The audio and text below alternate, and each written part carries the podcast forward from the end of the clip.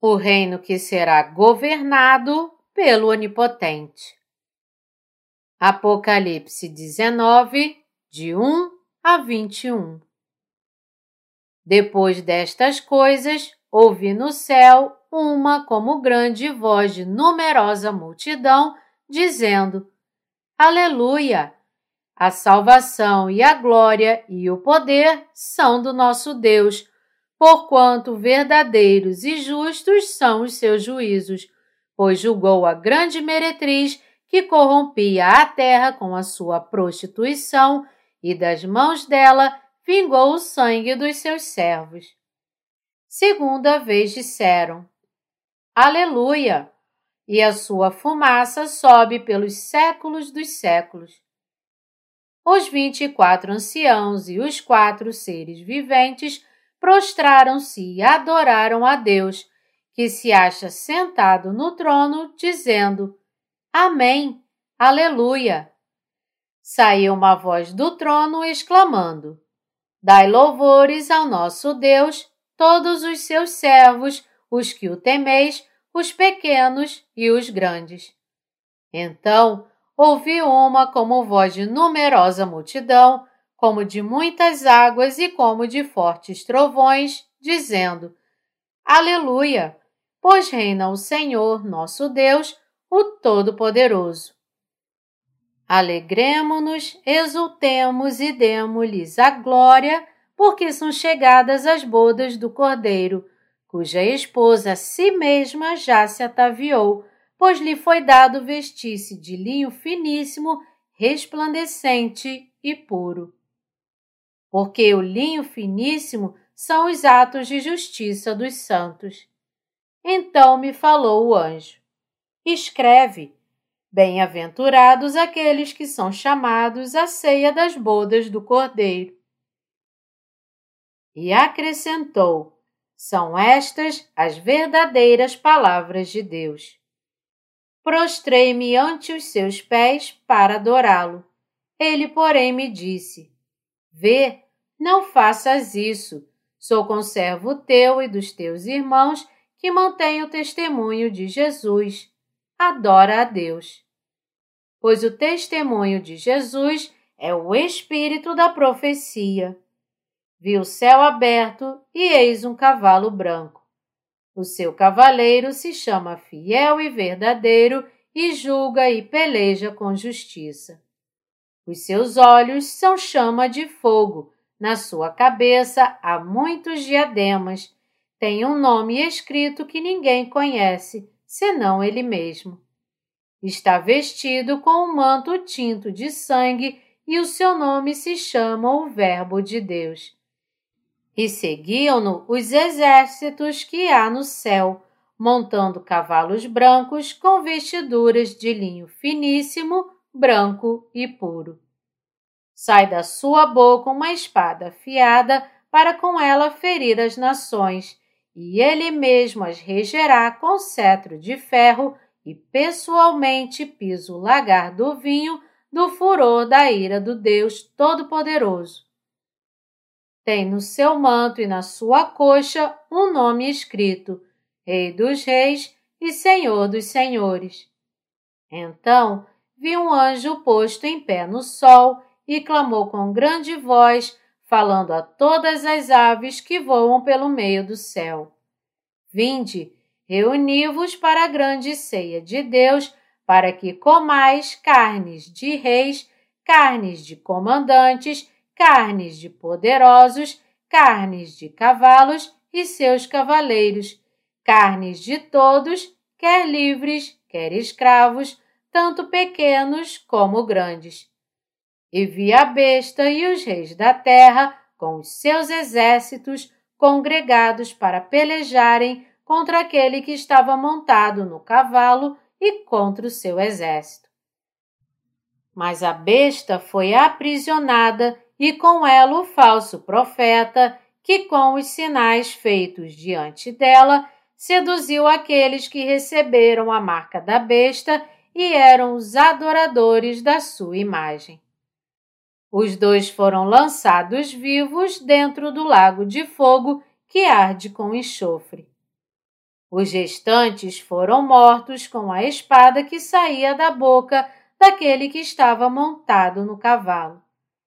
E todas as aves se fartaram das suas carnes. Exegese. Versículo 1 Depois destas coisas, ouvi no céu uma como grande voz de numerosa multidão, dizendo: Aleluia! A salvação e a glória e o poder são do nosso Deus.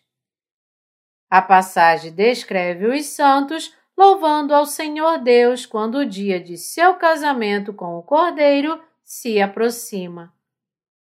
Nosso Senhor Deus deu aos santos sua salvação e glória para que eles possam louvá-lo por uma boa razão.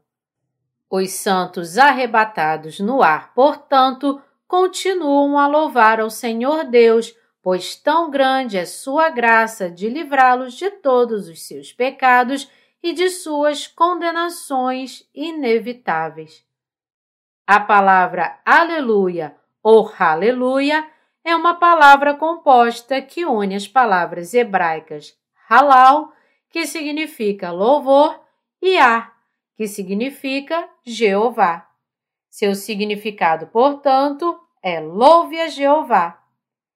Em particular, os Salmos 113 a 118 do Antigo Testamento são chamados de Halel do Egito e os salmos de 146 a 150 são chamados de salmos de Halel.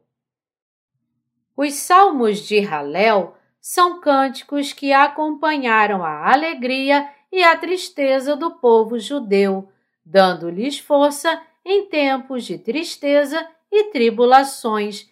Eram cantados como cânticos de alegria em tempo de salvação e vitória. Essas canções também eram cantadas sempre que o louvor de Aleluia podia ser cantado somente para Deus. A razão é porque o julgamento do Senhor das grandes pragas lançadas neste mundo é verdadeiro e justo, e porque a salvação, o poder e a glória pertencem somente a Deus. Versículo 2 porquanto verdadeiros e justos são os seus juízos, pois julgou a grande meretriz que corrompia a terra com a sua prostituição e das mãos dela vingou o sangue dos seus servos. O Senhor Deus vingar os santos, derramando as pragas das sete taças sobre todos os religiosos da terra e todos os incrédulos, é o verdadeiro e justo julgamento de Deus. Os religiosos deste mundo assassinarão os servos justos e sem pecado de Deus. Eles, em troca, merecem ser condenados à morte eterna por Deus. Os servos de Deus já fizeram alguma coisa nesta terra para merecer ser mortos pelos religiosos do mundo? Claro que não. No entanto, todos os religiosos do mundo se unirão em um esquema para assassinar os filhos do Senhor Deus. Como tal, o derramamento de Deus das pragas das sete taças sobre esses assassinos é justo, o que também manifesta a justiça de Deus. Versículo 3 Segunda vez disseram: Aleluia! E a sua fumaça sobe pelos séculos dos séculos. Os santos estão louvando ao Senhor Deus nos ares, porque o dia de seu casamento com Jesus, que se tornou o Cordeiro, se aproxima. Sua fumaça sobe pelos séculos dos séculos. Isso se refere à fumaça que sai deste mundo destruído e queimado pelas grandes pragas das sete taças derramadas por Deus. Mostra-nos que este mundo nunca se recuperará de suas ruínas, porque sua destruição será fatal e eterna. Versículo 4 Os vinte e quatro anciãos e os quatro seres viventes prostraram-se e adoraram a Deus que se acha sentado no trono, dizendo: Amém, Aleluia. O fato de o dia das bodas dos santos com o Senhor Jesus se aproximar é um evento tão glorioso que os vinte e quatro anciãos e os quatro seres viventes no céu adoram e louvam ao Senhor Deus sentado em seu trono. É por isso que todos os servos de Deus estão louvando ao Senhor Deus nos ares. Versículo 5 Saiu uma voz do trono exclamando: Dai louvores ao nosso Deus, todos os seus servos, os que temeis, os pequenos e os grandes. Porque o dia das bodas do Cordeiro com os santos é uma alegria tão indescritivelmente grande para todos os seus servos e santos que foram salvos pela fé no Senhor Deus a voz do trono ordena que todos louvem a Deus. Chegou a hora dos servos de Deus e todos os seus santos se regozijarem e louvarem ao Senhor Jesus. Versículo 6 Então ouvi uma voz como de numerosa multidão, como de muitas águas e como de fortes trovões, dizendo: Aleluia! pois reina o Senhor, nosso Deus, o Todo-Poderoso. Este versículo nos diz que, à medida que o tempo para o reinado do Senhor Deus se aproxima, agora é o tempo para seus santos e servos receberem sua paz eterna, alegria e as bênçãos que fluem como um rio. É por isso que eles estão louvando ao Senhor Deus. Os santos estão louvando nosso Deus no ar, mesmo enquanto as grandes pragas continuam nesta terra, por chegar a hora de serem reinados pelo Senhor Deus. Isto é, agora é a hora de Deus glorificar todos os seus santos.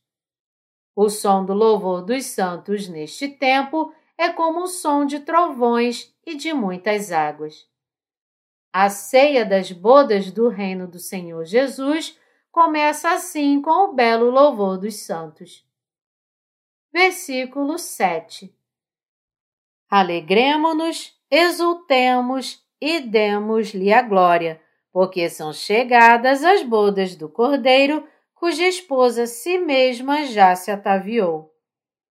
Agora que as pragas das sete taças trazidas por Deus estão terminando, este versículo nos diz que chegou a hora de todos os santos se alegrarem e se exultarem. Os santos estão alegres e se regozijam aqui por chegar o dia deles se casarem com nosso Senhor Jesus e viverem em seu reino. Para viver com os santos, nosso Senhor Deus preparou seu novo céu e nova terra, a cidade santa e seus jardins e toda a glória e riqueza, e ele está apenas esperando por eles. Deste tempo em diante, os santos reinarão com o Senhor Jesus para sempre. Versículo 8 Pois lhe foi dado vestir-se de linho finíssimo, resplandecente e puro, porque o linho finíssimo são os atos de justiça dos santos. O Senhor Jesus deu aos santos roupas novas feitas de linho fino. Todo aquele que vive servindo ao Senhor Deus está vestido com essas vestes. Deus veste os santos, em outras palavras, com as vestes do céu. Estas vestes celestiais de linho fino não estão molhadas de suor. Isso nos diz que o fato de nos tornarmos as noivas do Cordeiro não foi devido aos nossos esforços e investimentos próprios feitos pelo homem, mas devido à nossa fé no Evangelho da Água e do Espírito dado pelo Senhor Deus. Em contraste distinto com as vestes escarlate e púrpura usadas pelo Anticristo, este linho fino é o linho precioso usado para fazer roupas para sacerdotes e reis.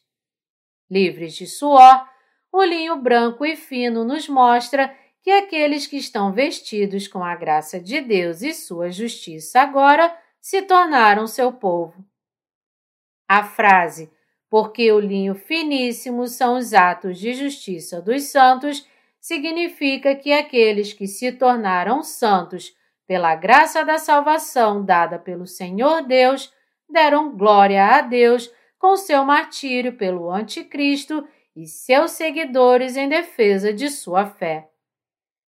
Os atos de justiça, em outras palavras, não se referem à justiça da lei, mas ao martírio dos santos em defesa de sua preciosa fé. Da mesma forma, todas as noivas de Jesus Cristo do fim dos tempos são mártires que, para defender a pureza de sua fé no Senhor Jesus, enfrentaram e lutaram contra o Anticristo e seus seguidores enquanto estavam nesta terra. Preparando a fé para o martírio, todos os santos devem ser nutridos espiritualmente durante os primeiros três anos e meio da grande tribulação, pois quando estes três anos e meio terminarem, eles serão realmente martirizados. Versículo 9 Então me falou o anjo: Escreve Bem-aventurados aqueles que são chamados à ceia das bodas do Cordeiro. E acrescentou: São estas as verdadeiras palavras de Deus. Quando as pragas de Deus terminarem neste mundo, o Senhor Deus convidará todos os santos para a ceia das bodas do Cordeiro, o reino edificado e reinado pelo Senhor Jesus. E ele permitirá que eles vivam no reino de Cristo. Aqueles que são convidados para a ceia das bodas do Cordeiro são os bem-aventurados. Nosso Deus nos disse que ele não deixará de cumprir esta palavra da promessa. Finalmente chegará o dia em que os santos se casarão com o Senhor Jesus. Nosso Senhor Jesus voltará a esta terra para levar suas noivas que foram purificadas de todos os seus pecados, crendo no Evangelho da Água e do Espírito. E o Senhor Jesus viverá com suas noivas para todo sempre em seu reino. A união dos santos com o Senhor Jesus se completa quando eles são arrebatados por Cristo, momento em que devem receber glória e recompensas sem fim no reino milenar. Aleluia! Eu louvo e agradeço ao Senhor Deus que nos fez seu povo. Versículo 10 Prostrei-me ante aos seus pés para adorá-lo. Ele, porém, me disse: Vê, não faças isso. Sou conservo teu e dos teus irmãos que mantêm o testemunho de Jesus. Adora a Deus. Pois o testemunho de Jesus é o espírito da profecia. Os santos devem dar todas as glórias somente ao Senhor Deus. Aquele que deve receber toda adoração e louvor dos santos é unicamente nosso Deus triuno. A frase, pois o testemunho de Jesus é o espírito da profecia, significa que o testemunho e a profecia de Jesus vem por meio do Espírito Santo. Versículo 11 Vi o céu aberto e eis um cavalo branco. O seu cavaleiro se chama Fiel e Verdadeiro e julga e peleja com justiça. Quando o fim dos tempos chegar, nosso Senhor Deus, montado em um cavalo branco, lutará contra Satanás com sua justiça e o prenderá, lançando-o no poço do abismo e no lago de fogo. Aqui, o nome de Jesus Cristo é fiel e verdadeiro. A palavra fiel, significando que Cristo é confiável, expressa sua veracidade e fidelidade, enquanto a palavra verdadeiro, significando que ele está livre de falsidade, nos diz que Cristo vencerá o Anticristo com o justo julgamento de Deus. Versículo 12 Os seus olhos são chama de fogo, na sua cabeça há muitos diademas, tem um nome escrito que ninguém conhece, senão ele mesmo. Que os olhos do Senhor Jesus são como chama de fogo, nos diz que ele tem o poder de julgar a todos. Na frase, na sua cabeça há muitos diademas, por outro lado, significa que nosso Senhor sempre triunfa sobre Satanás em sua luta contra ele, pois ele é o Deus onisciente e onipotente. Versículo 13 Está vestido com um manto tinto de sangue e o seu nome se chama o Verbo de Deus.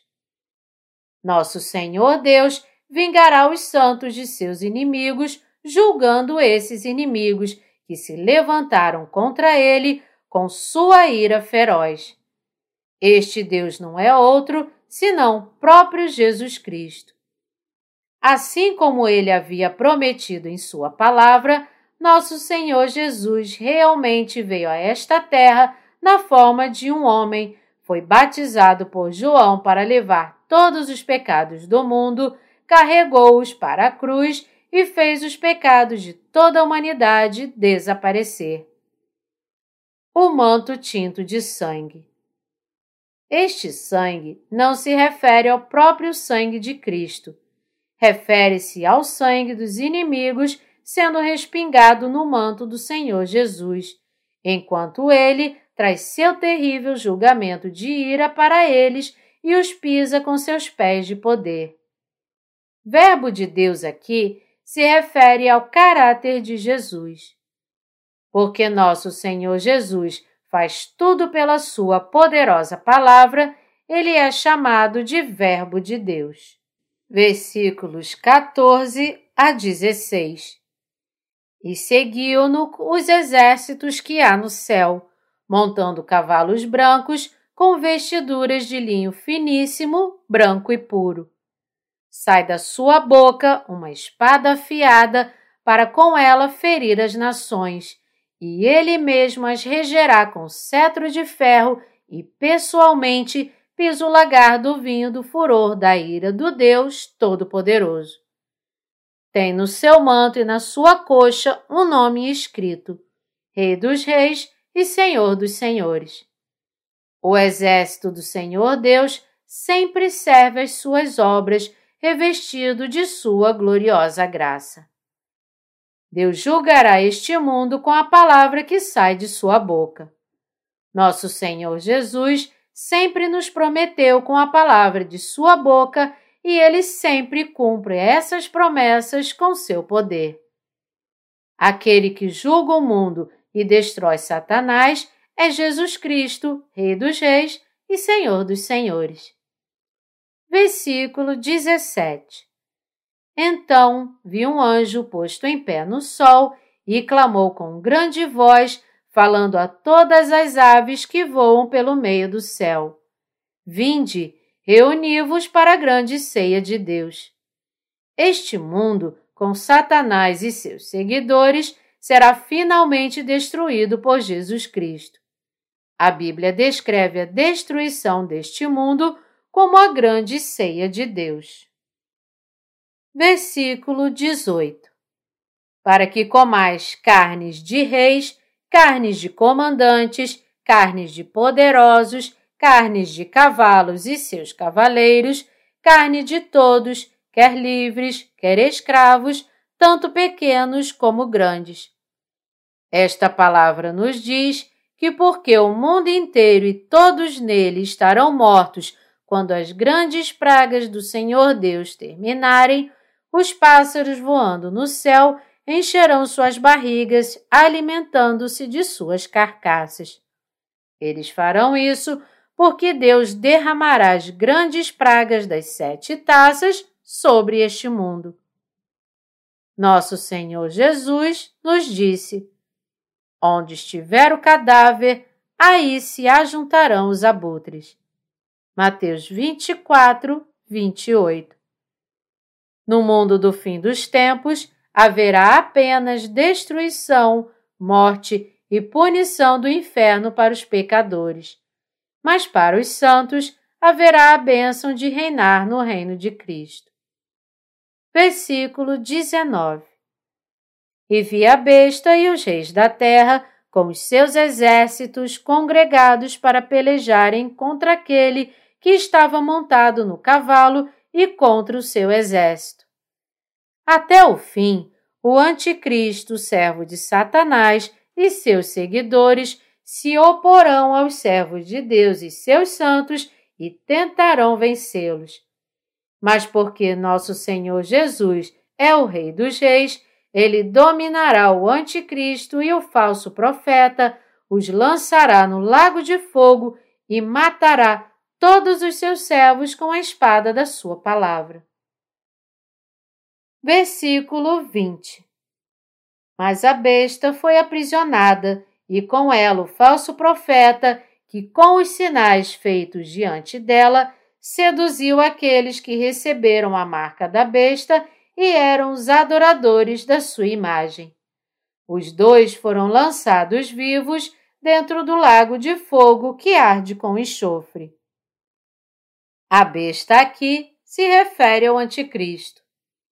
O falso profeta é o servo do Anticristo que, realizando milagres e sinais, afasta as pessoas da fé na palavra da verdade. Nosso Senhor Deus destruirá Satanás, a besta, o Anticristo, o falso profeta e os seguidores de Satanás que adoram o ídolo do Anticristo e se levantaram contra Deus, contra os santos e contra o Evangelho da Água e do Espírito. O lago de fogo que arde com enxofre se refere ao inferno. O inferno é diferente do poço do abismo. Enquanto o poço do abismo é onde as forças de Satanás estão temporariamente presas, o lago de fogo é o lugar de seu castigo eterno.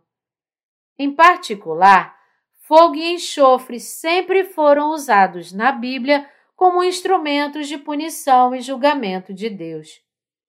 Depois que este mundo for destruído, nosso Senhor Jesus retornará a esta terra com os santos, destruirá Satanás e seus servos primeiro, e então abrirá o reino de Cristo.